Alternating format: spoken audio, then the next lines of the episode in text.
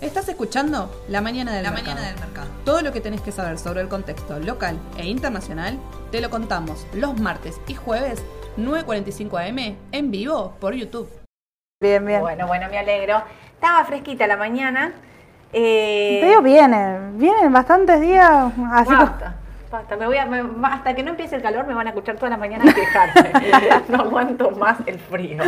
Así se los digo, la lluvia. No quiero. Sí, sí, bueno, la lluvia no, porque no llovía. Hacía un montón de tiempo que no llovía, así que me acordé de la lluvia. El sábado estuve en ¿Qué hacemos con los pesos? Y había el señor Canepa, que es un representante, digamos, que tiene que ver con lo que es el sector del campo, y hablaba de la lluvia. Me decía, no llueve más y cuando llueva va a ser tarde. Ahora les voy a estar contando en un ratito todo lo que me contó, todo lo que contó delante de cámara, todo lo que me contó atrás de cámara, no se los puedo contar, pero me contó un montón de cosas. Eh, tenés un montón de cosas de deuda. de todo, de todo. Bueno, hay deuda local que ya lo habías nombrado también la, la semana pasada, cómo se acoplaron los vencimientos, eh, bueno, para octubre, para noviembre, ya enero del año que viene, y ni te cuento lo que es junio, septiembre, que ahí están los duales también, ¿no? gran vencimiento se viene en los próximos meses. Vamos a arrancar, entonces, si te parece, directamente vamos a empezar con el Banco Central, Sí. que ayer compró dólares. compró. La realidad es que a lo que lo que venía comprando el mes pasado, bueno, una picardía, ¿no? Son 23 eh, millones de dólares que, que, bueno, no representan mucho, pero lo que sí, este cambio la dinámica que venía día a día vendiendo, ¿no? Sí, es igual es como festejar la nada misma, quiero Sí. que sepan, porque es nada, 23 millones es nada. Recordemos que desde que el campo dejó de liquidar el dólar soja a 200 pesos, no hubo más compra de, de dólares. Ahora les voy a contar por qué tiene que ver también con esto de los vencimientos y los grandes, las grandes ventas que hubo en el mercado, que se las veníamos como anticipando, pero ahora ya las podemos mencionar directamente. El Banco Central y otra cosa, el jueves, cuando hicimos el vivo con Edu, dijimos, seguramente el Banco Central va a estar subiendo Claro. la tasa. Vieron que a seguro se lo llevaron preso Sí. y de seguro no hay nada. El Banco Central decidió no subir la tasa. Voy a decir mi opinión. Error garrafal. En un mercado que te está corriendo de atrás, eh, la inflación desbocada, no subir la tasa para no convalidar que la gente vaya a los pesos en este momento, mi opinión, es un error. Complicado. Te digo que hasta el miércoles eh, por la tarde, que creo que el jueves cuando llegamos acá mismo lo estuvimos charlando, lo que habían aumentado las cauciones con esta expectativa de, bueno, se daba ya casi que tácitamente confirmado el aumento de las tasas y que no, bueno, que no fue, fue una, una sorpresa para el mercado, sin duda. Seguramente, y aparte eso tiene que ver también con el piso de inflación, que vos pusiste un piso del 6% para los próximos meses. Sí. Y estás hablando de una inflación de arriba del 105% anali- anualizada. Vos necesitas captar pesos a una tasa real efectiva positiva. Si vos no subís la tasa, la gente va a salir de los pesos y va a ir al Sí, dólar, que sí, es lo sí, que sí. Ocurriendo. En un cierto punto es, es, eh, el rumor o el miedo del mercado, ¿no? Por decirlo Tal de una cual. manera. Así que atentos con eso, atentos con la deuda en pesos. Voy a arrancar directamente y les voy a mostrar esto. Esperen, dólar, dólar. Eso lo voy a contar después. Deuda.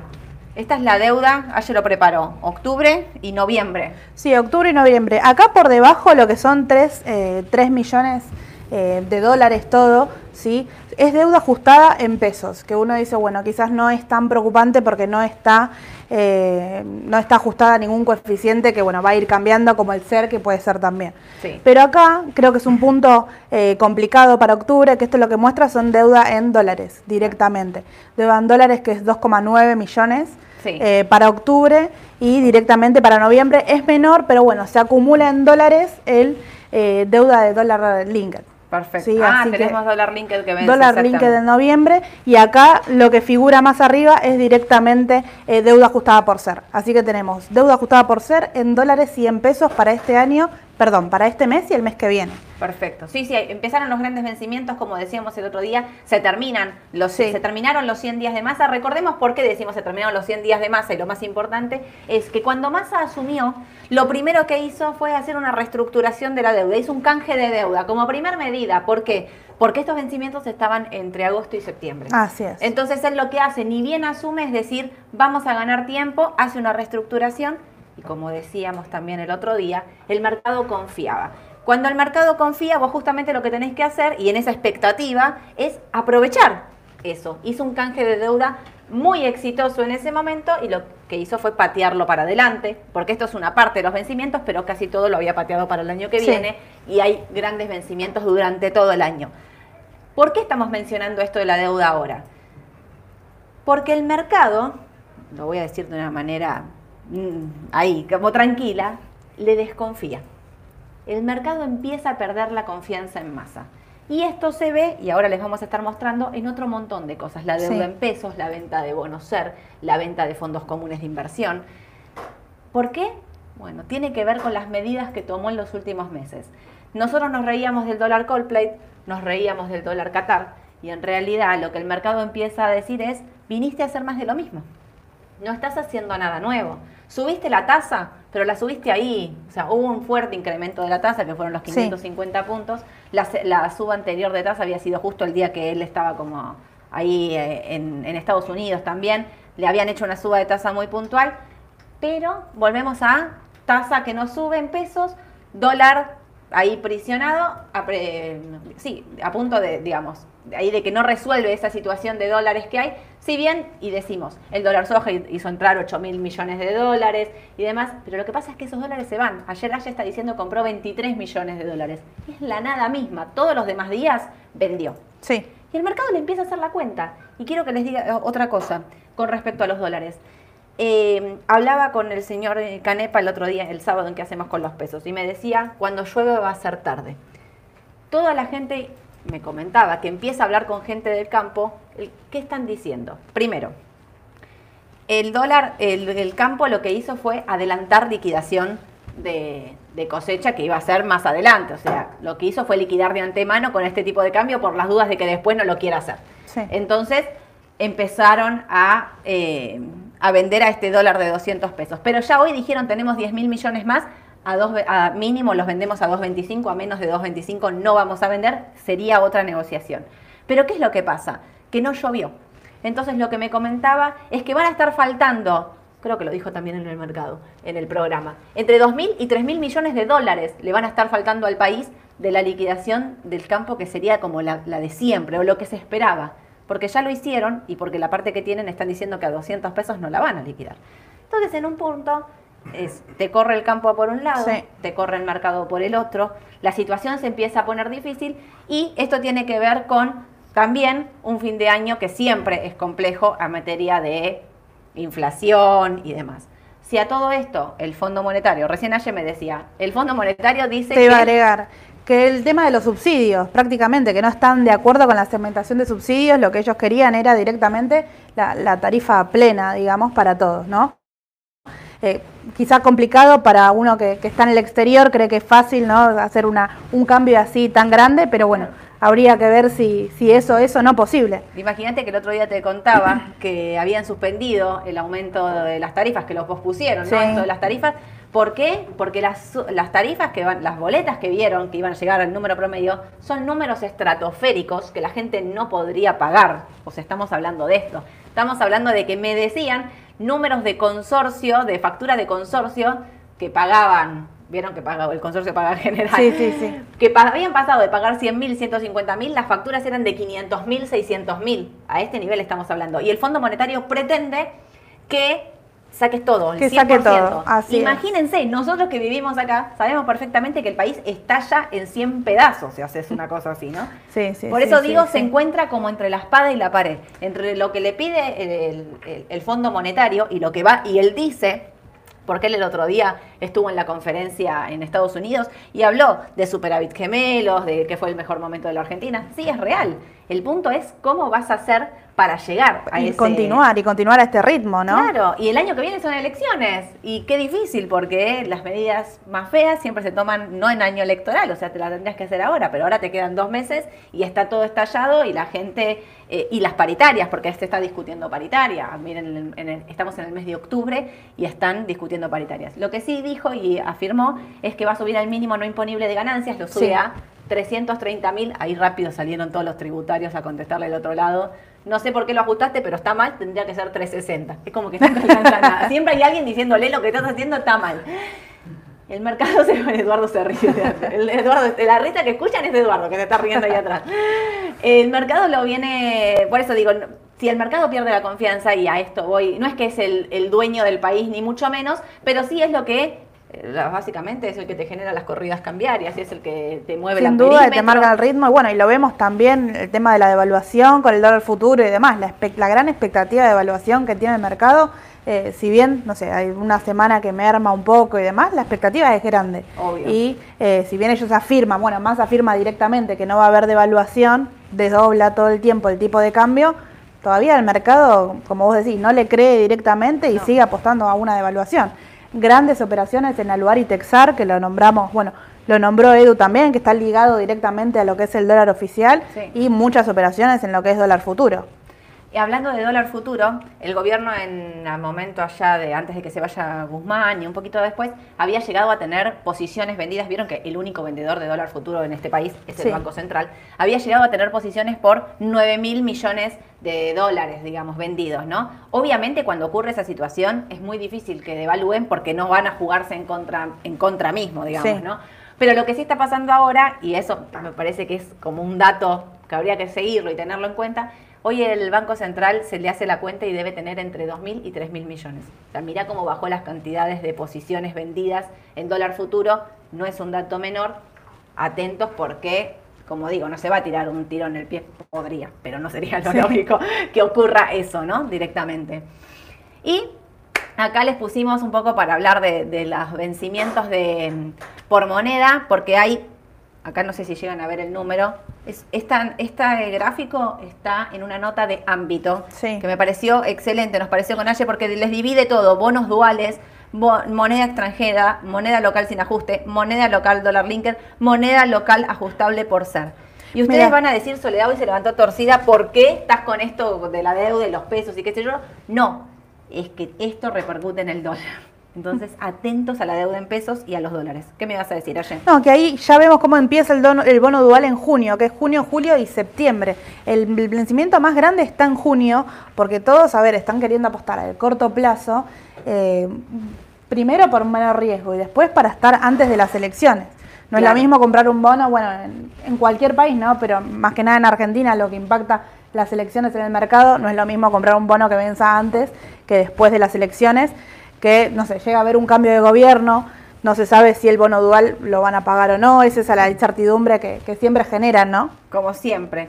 Eh, todo esto, todos estos vencimientos, todos estos colorcitos lindos que ven ahí, tienen eh, monto equivalente hasta a 93.450 millones de dólares hasta junio. Y no incluye el pago del Club de París. Bueno, acá lo dice chiquitito seguro. Sí, no incluye el Club de París, que ahí son 3.800 porque están renegociando una deuda y una quita. Así es, directamente. o sea, ustedes escucharon 93.450 millones hasta junio. ¿Tenemos cuántas reservas? 48 mil, Libre disponibilidad. 5, 8, 10. Soy re buena. 10. 93 mil hay que pagar gente. Así que el otro día del programa este que hacemos con los pesos, me fui con la sensación de faltan más dólares. Estaba Carlos Burgueño también, un economista. Me fui con la sensación, entre lo que se hablaba ahí, de que faltan más dólares de los que nos estamos dando cuenta. De lo que el mercado estaba pensando o no pensando. La cuenta era siempre la misma pero repito, si vos no subiste la tasa, ¿cómo vas a licitar letras ahora al Tesoro? ¿Cómo renovás las letras? No sé, pregunto, ¿eso que se va? ¿Dónde va? Claro. Porque si no tengo una tasa efectiva en pesos, me voy a dólares. Pero dólares, la cuenta es esta. Ojo, entonces con las deudas, con las letras A y otra cosa. El tema de los bonos eh, SER, la curva obviamente está totalmente invertida los bonos cortos rinden más que los bonos largos. Estoy hablando de TX23, TX24, TX26, como para tener una curva más o menos. Pero todos están con rendimiento positivo, que eso es llamativo. Porque siempre estaban con rendimiento negativo. ¿Por qué? Porque la expectativa de devaluación y demás, y todo el mundo comprando, hacen que suban los precios y eso rendía negativo. Hoy están rindiendo positivo. Y esto tiene que ver, aparte de todo esto, con... Para acá, ¿no? Sí esta deuda, y les quiero contar una cosa, miren, que porque se venía gestando, vieron que yo les vengo hablando de el, la venta que hay de, de bonos SER. Sí. Bueno, ¿saben cuánta plata se fue en, este, en estas últimas semanas? 42 mil millones desarmaron los fondos comunes de inversión y el Banco Central volvió a intervenir. Es el mayor sell-off desde la corrida de junio y julio. Junio y julio, allá cuando se fue Guzmán, cuando Sí. empezó la corrida, empezó, les contaba, el Banco Pellegrini, desarmó un fondo, vendió, arranca una corrida de bonos SER. ¿Qué hace el Banco Central? Sale a recomprar esa deuda para mantener los precios. Bueno, 42 mil millones se fueron ahora. Es eh, según el eh, la consultora 1816, que es una consultora súper conocida, están hablando de estos en las últimas, se compara únicamente a junio-julio, la salida de ese momento.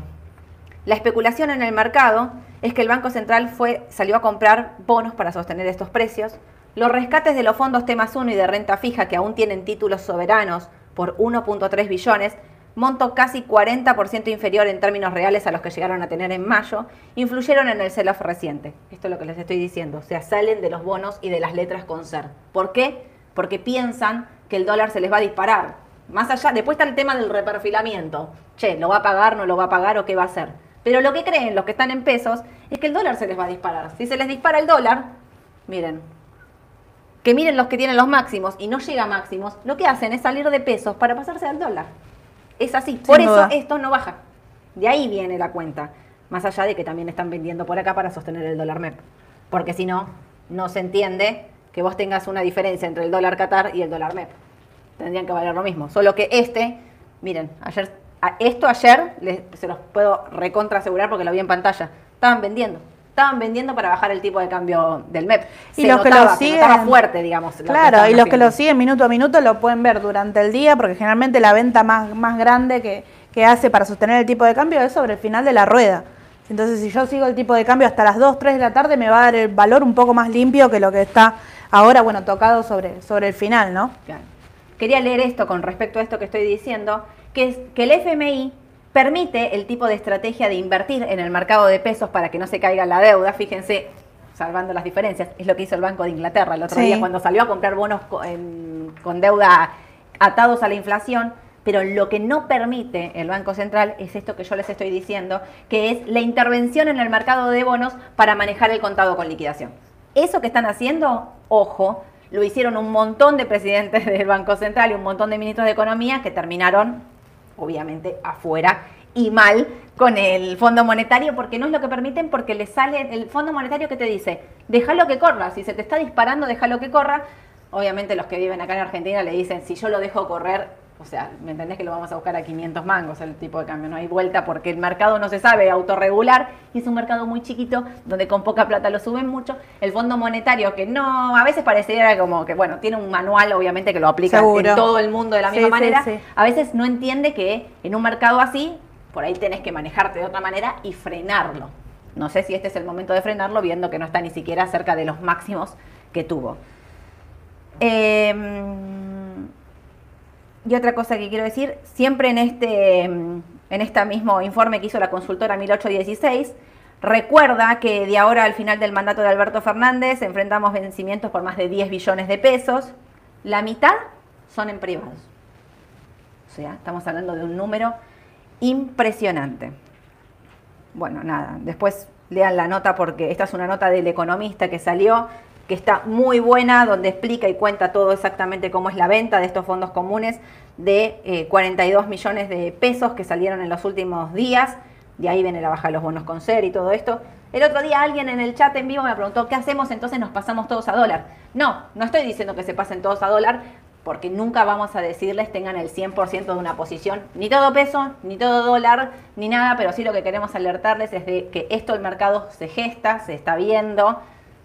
A mí me gusta el Banco Macro, a ella también, el Banco Galicia y qué sé yo, pero ojo con los bancos, cuidado con esta situación, porque en dólares, si bien están para un rebote y para seguir y demás, la situación de la deuda puede complicar el panorama, sobre todo a los bancos, porque son los que tienen eh, las grandes tenedores de deuda. Son, por Así es, lado. sí, sí, sí. En fin, dólar, ya hablé. Un poquito Los de eso. bonos. Bonos. Vieron que siempre me preguntan por los bonos de dolarizados, ¿no? AL30, GD30, los vendo, me los quedo, no sé qué. Ayer circuló todo el día en un diario Sí. también salió, salió en Twitter y demás, por eso lo copié. No puse la fuente realmente porque no sé de quién fue el original que hizo este gráfico, pero el que hizo este gráfico lo aplaudo y excelente.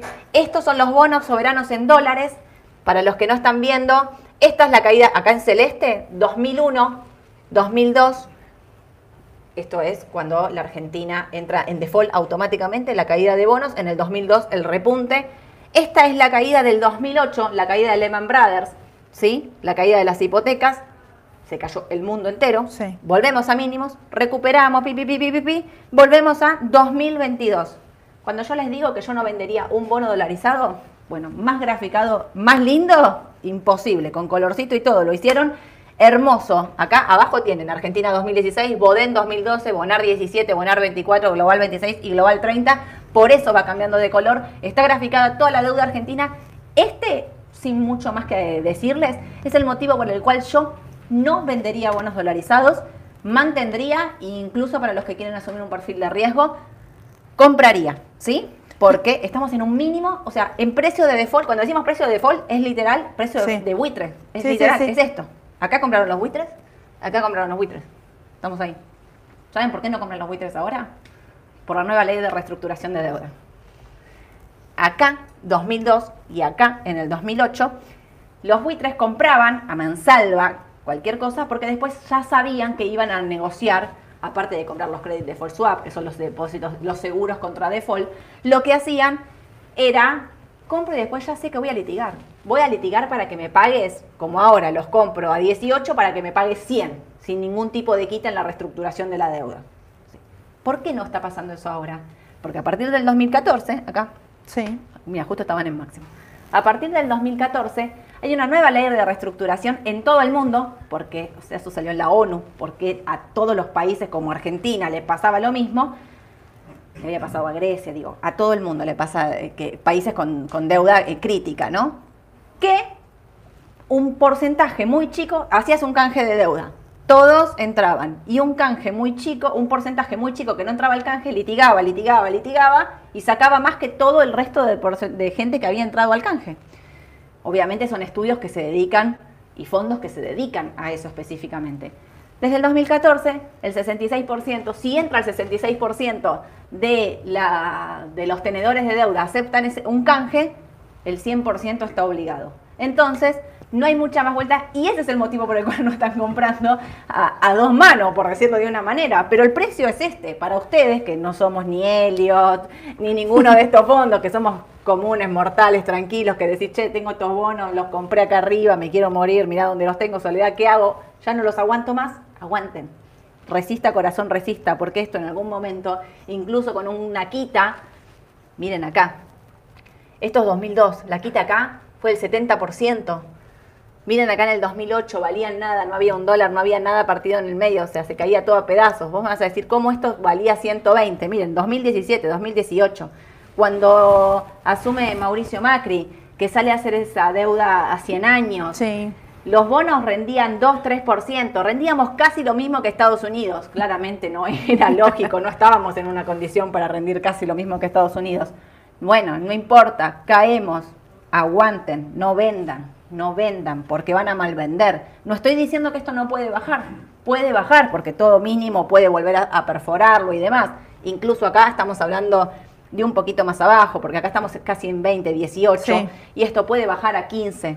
¿Ven? Eso, ese numerito de ahí, ese violeta, es 15. Yo mantendría. Digo, más claro el gráfico me parece imposible. No sé quién lo hizo, pero estu- estuvo muy bien en graficar toda esta deuda, que es algo que nosotros por ahí lo vemos en números, se los intentamos trasladar a ustedes, pero me pareció que el gráfico era clarísimo por sí solo. Y ¿no? acá te agrego, desde el último canje al día de hoy, el riesgo país se duplicó. Que bueno, funciona de forma inversa a lo que son los bonos soberanos en dólares. Vemos la paridad muy baja y el riesgo país superándonos día a día. Creo Claro. que está Venezuela arriba de nosotros y después sigue nosotros con el riesgo país más alto. Así que imagínense el nivel crediticio, bueno, y el temor que tienen ¿no? Lo- los bonos soberanos en dólares, ahí está en el precio. Que se puede ver también en la TIR, ¿no? Tienen TIR por arriba del 50%, que es altísimo y tiene que ver con el riesgo. A ver, acompaña lo que dice Sole, yo tampoco vendería estos precios, pero para quien quiere entrar, bueno, el riesgo es alto. Claro, sí, sí, obvio, por supuesto, el riesgo es alto. Y una cosa, cuando miro solamente esto, esto que es de- en dólares, saco toda la deuda en pesos, saco toda la, la bomba que les tiré antes, miro solo esto, esto tiene vencimientos 2023, 2024, 2025, en el 2024 empiezan a pagar una parte de amortización. Sí. Es ínfima. O sea, con respecto a esto, ¿dónde está? Con respecto a esto, es nada. Si a eso le, por eso digo, to- todo lo que se cobra se, se, se deduce, se resta de lo que, del precio que vos compraste si cobras renta, ¿no? Bueno, claramente no, no vendan, ¿sí? Yo sé que es difícil tenerlos, que ya uno está harto, que nos quiere revolear, lo sé porque hablo con ustedes, que están ahí del otro lado, bueno, un montón de ustedes que no se los aguantan más, aguanten, aguanten. Sí, Y te digo, a finales del 2024 Sí, empiezan sí, a pagar, sí, así sí. que Ay, todavía no. no tienen ni problema, ni, ni los estarían mirando, seguro. No, no, no, no, olvídate, no es un problema. En este momento el problema pasa por la deuda en pesos. Por la deuda en pesos. Ahí está el tema de mm, más complicado para la Argentina. De Estados Unidos, mira, todo tuyo. Habla sola, habla vos. Ya te el exterior. montón de tiempo aparte, escúchame. Contale todo a la gente. No, no, en el exterior más que nada. Bueno, mañana un día clave. Sí, primeramente tenemos la presentación del libro Beige. ¿Qué es esa presentación? Ya lo habíamos nombrado también. Se, se presentan ocho veces nada más durante el año, en donde ahí explican cómo va eh, evolucionando estos 12 distritos punto a punto, cómo afecta la inflación, el empleo y demás. Que bueno, viene en un momento clave. Viene dos ruedas seguidas de verde contundente. Hoy el pre estaba arriba de casi un 2% para el S&P. eh, así que te diría que, que viene en un momento clave para ver si continúa con esta eh, rebote contratendencial, vamos a decir, por ahora alcista o no. Y bueno, y ahí tenemos las novedades de Washington, que son los primeros que escriben, Cleveland y demás, eh, que va a dar que hablar seguramente. Y además... Ahí te digo, está Sí. el tema, ¿qué gana? Viste, hay una pelea en el mercado. ¿Gana la Reserva Federal o ganan los balances? Ah, Porque ¿Te digo? viene subiendo por balances, no viene Sí. subiendo por otra cosa. El jueves sí, hablamos con Edu. Pará, el jueves casi quedó infartada. Arranqué la mañana con menos 3 y terminó positivo y la gente escribiendo desesperados, todos ustedes mandándome mensajes. ¿Qué pasa que sube al día siguiente? O sea, ¿qué pasa que sube? Era como, no, no, no, no, no tiene ningún tipo de lógica. Este mercado está ciclotímico, está mal, mal, mal. El viernes destruido. O sea, y hoy sube. Pero tiene que, esto tiene que ver con balances, ¿eh? directamente.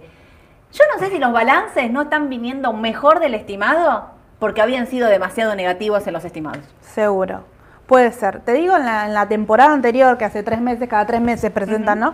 En la temporada anterior, eh, lo que indicaban era que, por ejemplo, los bancos que venían engrosando fuertemente las reservas por el temor a la recesión y engrosaron tanto las reservas que ahora los ingresos son mucho más altos de lo, Claro. eh, de lo esperado. ¿sí? Bueno, el financiero es lo primero que presenta.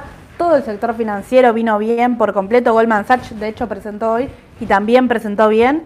Eh, Está el tema de la acumulación de reservas por temor a la recesión, pero eh, se habla de que ya están mejor acomodados, ¿no? Por si llega a haber alguna crisis. Bueno, sigue pendiente lo de Credit Suisse para, para ver, pero ya están. 27 de octubre presenta la reestructuración de su deuda. Sí, sí, no sí. dejen sí. de mirar ese dato, es re importante, porque a veces algunas cosas, viste, como que te van viniendo tanta información que lo dejas de lado. sí. 27 de octubre, eso para el sistema, para el sistema financiero del mundo, te diría, es clave. Muy, muy importante.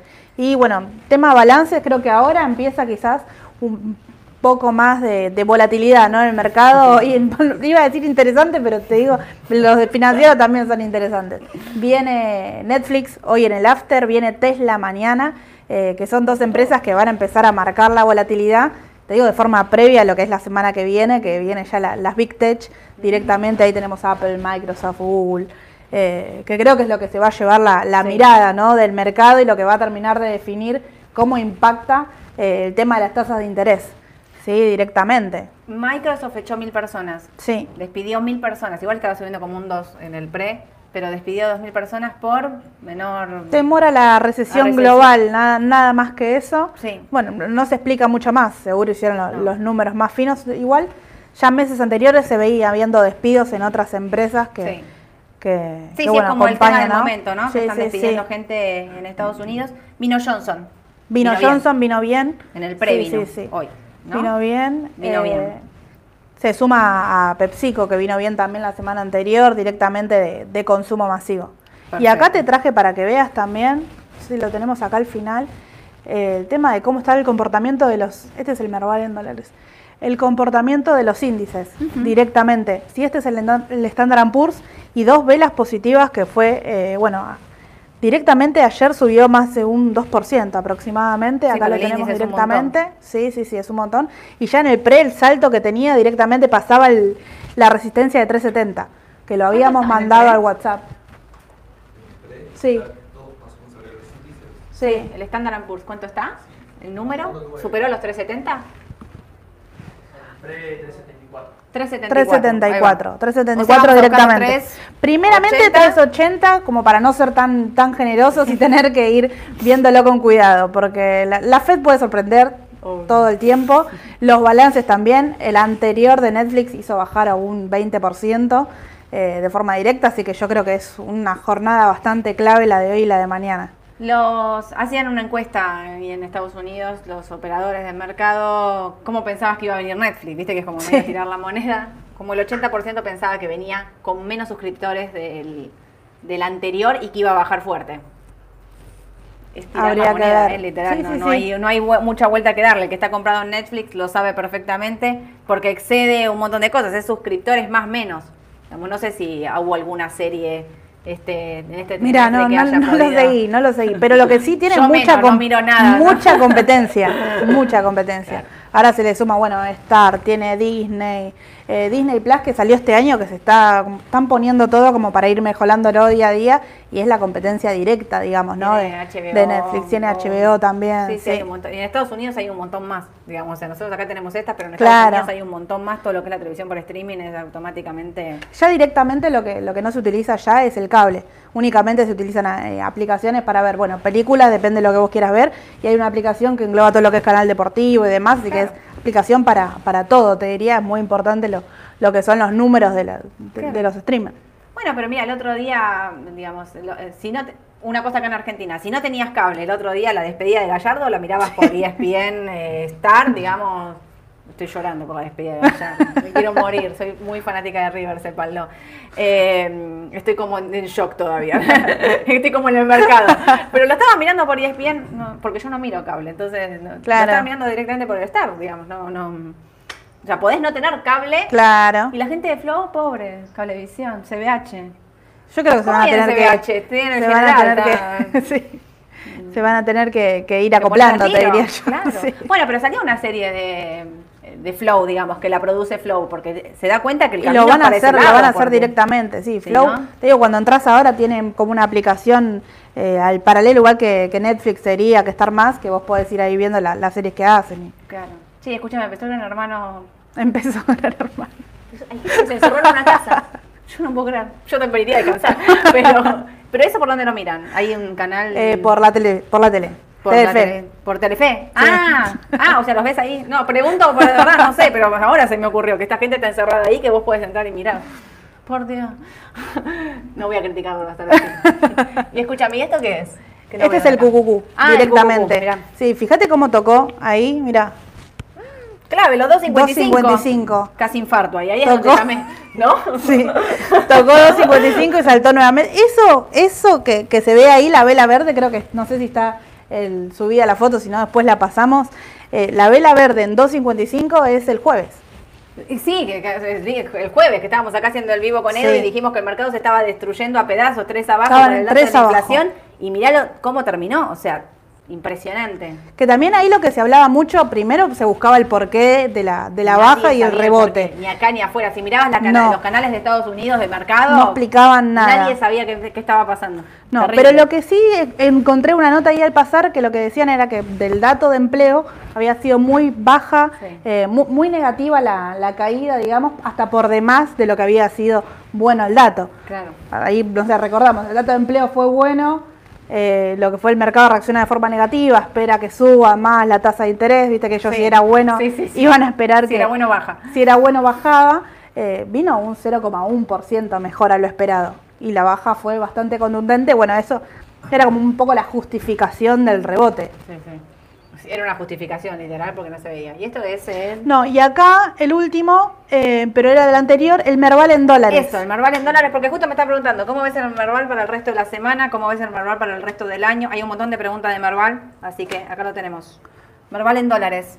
Tiene ahí una resistencia clave, te diría que también lo comentó Mauro cuando, cuando vino a los 4.50, ahí ya pasó un poco, 4.51 Habría que ver Yo creo que si pasa los 450, 451 con fuerza y volumen, puede ir a buscar los 500, los 500 te diría en principio, los 480. Si quiero ser eh, como tranquila, te diría 480, 500, 525 serían los números. Yo creo que está todo muy revuelto en Argentina. Los papeles en sí, que es lo que decimos siempre, están en mínimos. Cuando empiezan estos rumores, ¿no? De que adelantan las elecciones y demás, el Marval generalmente sube, en este contexto sube, porque lo que se piensa es que puede haber un cambio de, gobierno el año que viene y entonces apuestan a eso, lo digo porque es realmente lo que ocurre, ¿no? Eh, porque la política lo atraviesa directamente al Marval en dólares. Yo creo que lo que se ve es eso. En el corto plazo hay un tema ahí, repito, con la deuda en pesos, pero si el dólar sube por ahí y las acciones de afuera y el mercado de Estados Unidos acompaña, acompaña puede ser que vaya a buscar en este momento los 480. Bueno, ahí te agrego, Estados Unidos está haciendo termómetro seguro para, para todos los países, pero para nosotros de forma fundamental. Los bonos soberanos, incluso nuestros en dólares, no son únicamente afectados por el contexto local y Argentina. En el exterior, los bonos del Tesoro, bueno, vienen con la curva invertida, que para ellos es algo sorpresivo directamente. Eh, vienen aumentando la tasa de interés, esperan dos aumentos más de tasa de interés de 75 puntos, que eso hace, bueno, que reaccionen los bonos soberanos de forma negativa y al mercado le cueste avanzar. Exacto. ¿Sí? Sin duda, bueno, el mercado local sigue avanzando, como dice Sole, en precios de acumulación, totalmente. sin duda, sin duda. Ahí en este caso justo preguntan, con esta incertidumbre, ¿recomiendan tomar cobertura en ADRs energéticas? La respuesta sería sí. Eh, por ahí en este contexto valen más las energéticas que los bancos, ¿sí? Ante un posible descalabro con la deuda en pesos, atentos con eso, si bien repito, Banco Macro que viene muy bien, que nosotros la venimos recomendando para el mediano largo plazo, incluso el otro día hubo una, había compras, no de recomendación de compra, hubo compras porque ya las publicaron, de que aumentaron sus posiciones varios fondos de afuera porque tiene un precio objetivo de casi 18 dólares, digo, es un buen papel, pero quizás en este contexto si tenés que entrar conviene más lo que son las energéticas obviamente IPF la recontragrego ahí. Eh, pero bueno, hago preguntas. ¿Les gusta el GD35? Mira, si depende del tema de la. Voy a volver a, a los bonos para tenerlo acá eh, pensado. Depende de lo que te diría. Si yo lo voy a conservar, preferiría tener algo corto, con más volatilidad, la L30. Si es por una cuestión de pagos, me gusta más el que es AE38, puntualmente. Tiene eh, bueno, mejor forma de, pago directamente. Sé que estaban ahí mejores rentas, sé que estaban arbitrando el 35 con el 41, pero yo prefiero lo que es, eh, bueno, GD30 y AL30 tienen mucho más volumen y si no, para conservar el AE38 directamente. Ahora, si tenés GD35, quédatelo. Sí, sin duda, es, parte, de, parte, parte de lo global. Exactamente. Eh, ¿Cómo ven los bonos Badlar, SER y Linked? Bueno, eh, ¿Qué va a pasar con los dólares financieros si devalúan? Leo varias preguntas, para así contestamos un poquito todo juntos. ¿Qué bonos soberanos están recomendando? Ahí los acaba de decir Aye, los 30, que son los cortos, porque son los que más rinden por tener la, curva invertida. O sea, yo si tuviese que comprar bonos en este momento, compro los cortos. Y si no, me voy al 38, por volumen y por renta. Como, tal cual así lo está diciendo Aye. ¿Cómo ven los bonos Badlar, SER y Linked? Bueno, los bonos Badlar, que son tasa fija, alta, yo la verdad esperaba que el Banco Central suba la tasa, lo digo de nuevo ojo con el dólar, no me, no tenía un badlar en este momento hasta que el tipo de cambio no defina o no se sepa exactamente. Esto de que habla Edu, que lo mencionó el otro día como rumor, que ya hoy es un hecho muy bien, Edu, te adelantaste a todo, mira, te miro ahí. Con esto del nuevo plan eh, que se va a venir, que va, Massa va a sentarse con todos a la mesa. ¿Cómo era un plan? ¿Cómo me dijiste? ¿Me dijiste un nombre? Plan primavera, no. No, plan primavera, me dice, lo voy a matar, mire, se lo digo que en vivo, lo voy a matar cuando termine este vivo, ¿cómo me va a decir plan primavera? El, plan este que está largando, que quiere largar en realidad masa, como para sentarse con todos los, eh, que es congelar tarifa, congelar salario, congelar todo, básicamente como para ganar tiempo y estirar, no sé si lo va a llegar. Ojo ahí con los textiles, ¿eh? hoy se ve, había conflicto con los textiles porque les va a abrir la importación, porque dijo que aumentaron mucho, se enojó, petróleo y dijo, voy a dejar abrir, voy a abrir la importación de Sí. eh, Que ahí remarcaba que aumentaron más que la inflación. Sí. que de hecho hay muchos sectores, te diría que aumentaron más que la inflación, que se viven en el día a día, que uno va y, y, bueno, hablábamos de las prepagas y demás. No, que, bueno, terrible, los terrible. textiles sí son los que van a ser perjudicados, parece que, que ahora a corto plazo. Eh, con respecto a SER y LinkedIn, bueno, los SER estamos hablando, si bien nos gustan, eh, tienen la curva invertida también. Esto tiene que ver con que el mercado descuenta que de 24 y 26 se va a reestructurar, se va a reperfilar, digamos, se va a cambiar estos vencimientos. Los 23, a ver, ajustan a la inflación y la están siguiendo de cerca, pero si tenés ventas como estas salidas de fondos, ¿no? Te, saca el rendimiento, porque lo que hacen es venden, venden, venden, el precio baja y quizás son una oportunidad de compra, pero atentos porque esta salida, digamos, de, de fondos directamente puede irse a dólar y ahí es donde perdés el rendimiento. ¿No? Em, Plan de estabilidad. plan de estabilización, ahí, Ahí está. Gracias, Edu. Después de lo que me dijiste. Em, voy a ir terminando. ¿Qué va a pasar con los dólares financieros si devalúan? Bueno, ahí tendríamos que ver cómo es la, la devaluación, ¿no? Porque muchos dicen, bueno, si devalúa, las brechas se corren. No, si devalúan, lo que pasa es que se acortan las brechas porque el MEP y el contado con liquidación no es que siguen directamente. Si lo haces dentro de un plan, ¿no? Digo, si vos venís y devaluás y, y el mercado empieza a ver que hoy como No que no da resultado, dólar. que no alcanza o lo que sea, esa brecha se va a volver a extender, pero en principio, si hay una devaluación, repito, dentro de un plan, lo que tiene que hacer esta brecha del ciento y pico es acortarse, o sea, MEP y CCL no tendrían que dispararse, pero digo, dicen todo el tiempo que no van a devaluar, así que cuidado con eso, con respecto a los linked, tiene que ver con eso, el desdoblamiento cambiario no los ayuda, sí, Sí. son una forma de eh, a ver, cubrirse ante una devaluación si lo llegaran a hacer. Pero no lo están haciendo y los que vienen teniendo dólar linked, en realidad lo que te viene pasando es esto, ¿no? Que perdés. A ese punto prefiero los duales, que por lo menos ganas por inflación. Sí. ¿No? O sea, Sí, el sí, dual sí. es o inflación o oficial. Entre uno y el otro va a pagar el mejor. Bueno, en este caso todavía va a seguir siendo la inflación. Si llegaran a devaluar, van a ir... eh, A los bonos Van- duales, van a ir a los bonos duales. Exacto. ¿Cómo, con esto voy a ir cerrando. ¿Cómo ven Brasil? A su criterio, el mercado tomaría muy mal un triunfo de Lula. Estaba mirando el EWZ antes de empezar. Eh, está a 31 y medio. Tiene los 32 y medio como un valor clave que no los pudo pasar. Antes de, de empezar este vivo leí una encuesta que decía que Lula ganaba por 7 puntos y una encuesta que decía que Bolsonaro gana por 2 puntos. Esto se define el 30 de octubre sin lugar a dudas, pero recuerden, no sé si el mercado tomaría mal una victoria de Lula porque recuerdan que eh, tiene el vicepresidente que es bastante promarcado, el Congreso lo tiene mm, a, a favor de Bolsonaro porque eso ya está definido, con lo cual sería como un poco más difícil gobernar en cuestión de Lula o no, no podría hacer las reformas que él piensa no quiere hacer porque todo tiene que pasar por el Congreso. Está muy volátil Brasil, por eso está Sí. ahí Boya ahí en los 31 y medio, 32. Para seguir un recorrido alcista tendría que superar los 32 y medio, que el día de las elecciones, con el resultado de Bolsonaro, los pasó, pero después volvió a corregir y se Sí. metió ahí abajo. No, no sé si me falta, falta un poco de fuerza. Yo creo que va a definir también a, a fin de mes directamente. Sí, sí, sí, sin duda. Sony 31 me van a matar. Con razón, ya tengo acá todo el equipo de comunicación acá atrás parado y haciéndome vamos, vamos, vamos, vamos. Eh, la gente de Spotify, en un ratito vamos a estar subiendo el audio. Manden consultas o preguntas o lo que quieran que haya el jueves. Así vemos de qué armamos, porque nosotros vamos armando con, con- con lo que viene del mercado, con lo que se está hablando. ¿Queda algo más? Canal. Estamos. Estamos. Vamos a desayunar y después arrancar el mercado. Mandamos alertas, mandamos Dale. alertas, dale. Les mando un saludo a todos. Chau, chau. Chao.